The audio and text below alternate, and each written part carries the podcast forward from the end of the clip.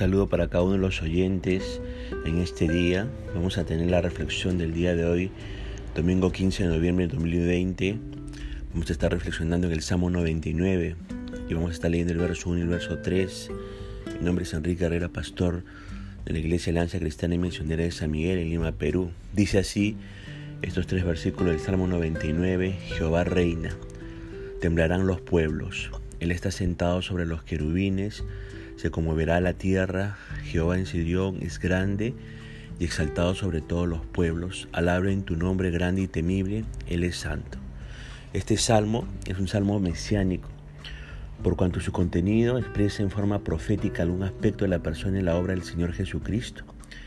Y el autor humano de este salmo es desconocido, pero no así el autor divino, porque el autor divino de todo lo que encontramos en la Biblia es el Espíritu Santo, usted sabe eso. Y por tres ocasiones, si usted lee este salmo, va a encontrar referencias a la santidad del rey. Al final del versículo 3, Él es santo, al final del versículo 5, Él es santo, al final del versículo 9 dice, porque Jehová nuestro Dios es santo. Y es obvio, por tanto, que el salmista está resaltando o realzando la santidad del rey.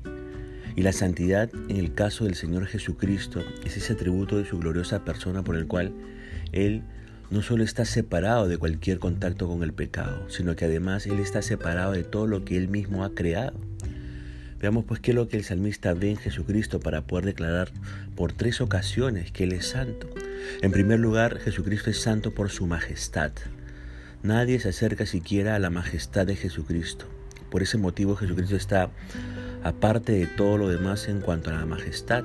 En los tres primeros versículos dice, Jehová reina, temblarán los pueblos, Él está sentado sobre los querubines, se conmoverá la tierra, Jehová en Sión es grande y exaltado sobre todos los pueblos, alaben tu nombre grande y temible, Él es santo. Aquí encontramos a Jesucristo sentado sobre su trono de gloria.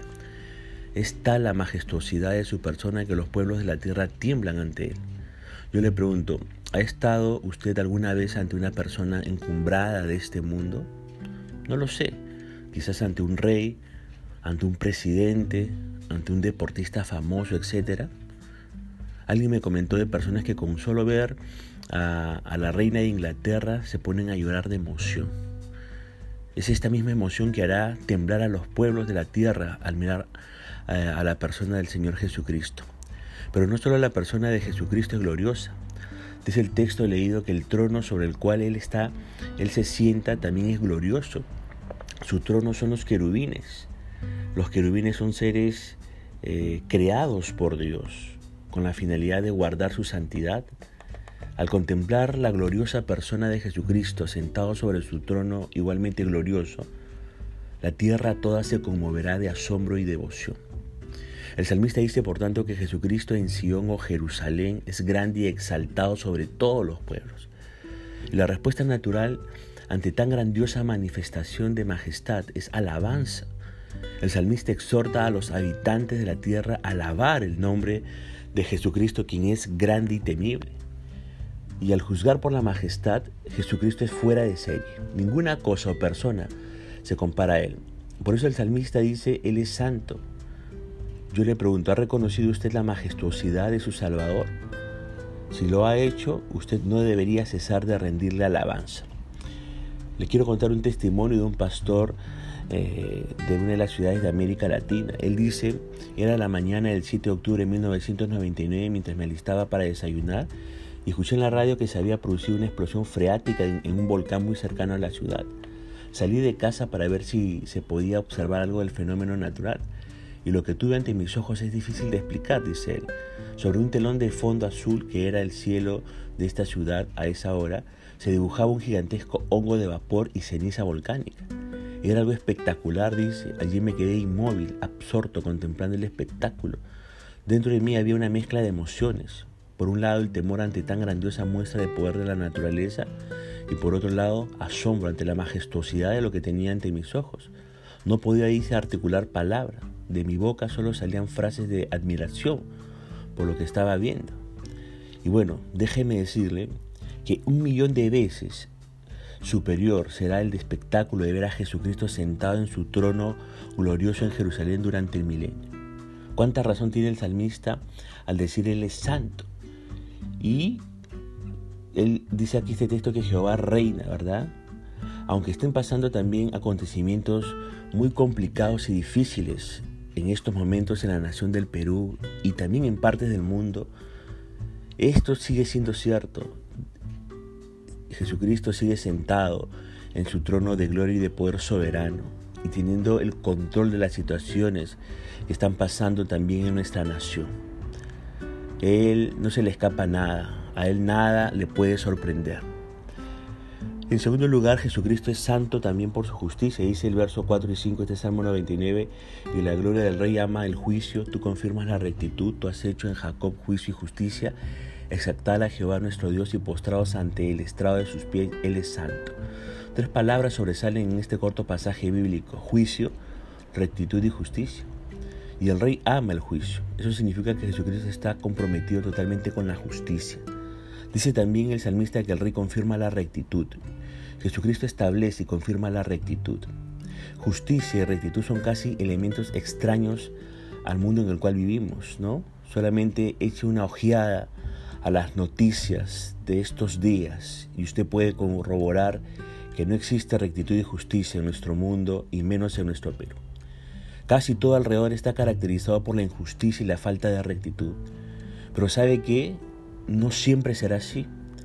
Está cercano el día cuando aquel que es la encarnación de la justicia y la rectitud estará reinando sobre este mundo. El gobierno del Señor Jesucristo está por venir. Se sienten pasos, se sienten los pasos del Rey de Reyes y Señor de Señores y su gobierno será absolutamente justo y recto. Al contemplar la justicia y rectitud de Jesucristo, el salmista invita a todo habitante de este mundo a exaltar a Jehová nuestro Dios y a postrarse ante el estado de sus pies, el estrado de sus pies. Jesucristo es digno de una adoración así porque Él es el adalí de la justicia y la rectitud. A lo mejor usted ha sido víctima de alguna injusticia. Usted quizá ha sufrido en carne propia la falta de rectitud que impera en este mundo. Hoy muchos compatriotas nuestros muy probablemente están sufriendo de alguna injusticia y están sufriendo en carne propia la falta de rectitud que impera en el Perú. Claro, claro que duele pasar por estas experiencias, pero no hay que desanimarse. Allí tiene que estar nuestro enfoque, no hay que desanimarse. ¿Por qué? Porque en algún momento retornará la justicia y la rectitud a este mundo. Será traída por el Rey de Reyes y Señor de Señores, quien es el Adalid de la justicia y la rectitud. Por eso el salmista dice, Él es santo. Nada ni nadie es tan santo, y, tan santo, justo y recto como el Señor Jesucristo. Pero en tercer lugar, Jesucristo es santo por su fidelidad. Dice los versos 6 y 9 de este Salmo, 90, Salmo 99 lo siguiente, Moisés y Aarón entre sus sacerdotes y Samuel entre los que invocaron su nombre. Invocaban a Jehová y él les respondía. En columna de nube hablaba con ellos, guardaba sus testimonios y el estatuto que les había dado. Jehová Dios nuestro, tú le respondías, le fuiste un Dios perdonador y retribuidor de sus obras. Exaltad a Jehová nuestro Dios y postraos ante su santo nombre, porque Jehová nuestro Dios es santo. Qué privilegio, o qué privilegiado, perdón, que es el hombre que confía en Dios. Qué privilegiado es el hombre y la mujer que confía en el Dios de la Biblia. Si usted se ha puesto a pensar en lo fabuloso que es un Dios totalmente majestuoso, justo y recto, tenga contacto con hombres comunes, injustos y nada rectos como nosotros. Pero así es Dios. La Biblia nos relata que Moisés invocaba a Dios, Aarón invocaba a Dios, Samuel invocaba a Dios.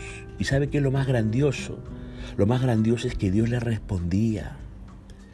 Dios le respondía. Y de esta manera el pueblo de Dios sabía cómo vivir en temor y obediencia a Dios. Dios jamás dejó sin un testimonio a su pueblo. Y sabe que hoy en día hay muchos Aarón, muchos Moisés, muchos Samuel que invocan a Dios. Dentro de la iglesia del Señor Jesucristo hay muchos que invocamos a Dios. Y sabe que es lo más grandioso que este Dios de la Biblia puede responder.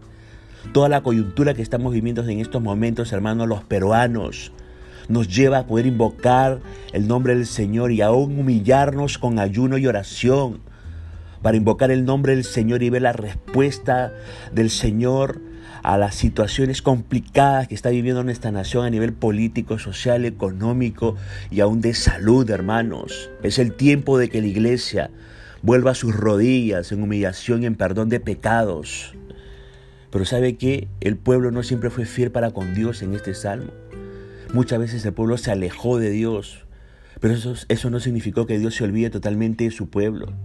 Dice el salmista que Dios le fue un Dios perdonador y un Dios retruidor de sus obras. Esto es fidelidad. Solo un campeón de la fidelidad no desecha a los que le son infieles. Puede ser que usted ha cometido alguna falta muy grave. No piense que ya no hay esperanza para usted. Venga este mismo instante a Dios por medio de Cristo y confiese su pecado. Recuerde que Dios es fiel, Dios perdonará su pecado y le dará la oportunidad de un nuevo comienzo. Usted ciertamente tendrá, sí, que sufrir las consecuencias de su pecado. Pero eso es para su bien, para que no vuelva a cometer aquel pecado. Jesucristo es fiel. La respuesta natural es exaltarlo y postrarnos ante Él en el monte donde Él ha establecido su trono. Concluimos que Jehová nuestro Dios es santo. Nadie se le iguala en fidelidad. Jesucristo el Rey es santo por su majestad santo por su justicia y rectitud y santo por su fidelidad. ¿Qué más esperamos para alabarle de todo corazón? Y después de alabarle, hermano, humillémonos. Y después de alabarle, clamemos. Después de alabar, alabarle, invoquemos el nombre suyo, como lo hizo Moisés, Aarón, Samuel y esperemos respuesta de nuestro Dios para perdón de los pecados de nuestra nación, de nosotros mismos, para restauración de la iglesia del Señor, para que siga levantándola, para predicar el Evangelio y muchas vidas sean transformadas por el poder de Jesucristo. Hasta aquí punto final, hermanos, a, esta, a este devocional. Que la gracia del Señor se manifieste sobre su vida, sobre su familia y sobre nuestro amado Perú, que estamos viviendo tiempos complicados en estos momentos. Dios mediante nos estaremos comunicando el día de mañana. Dios le bendiga.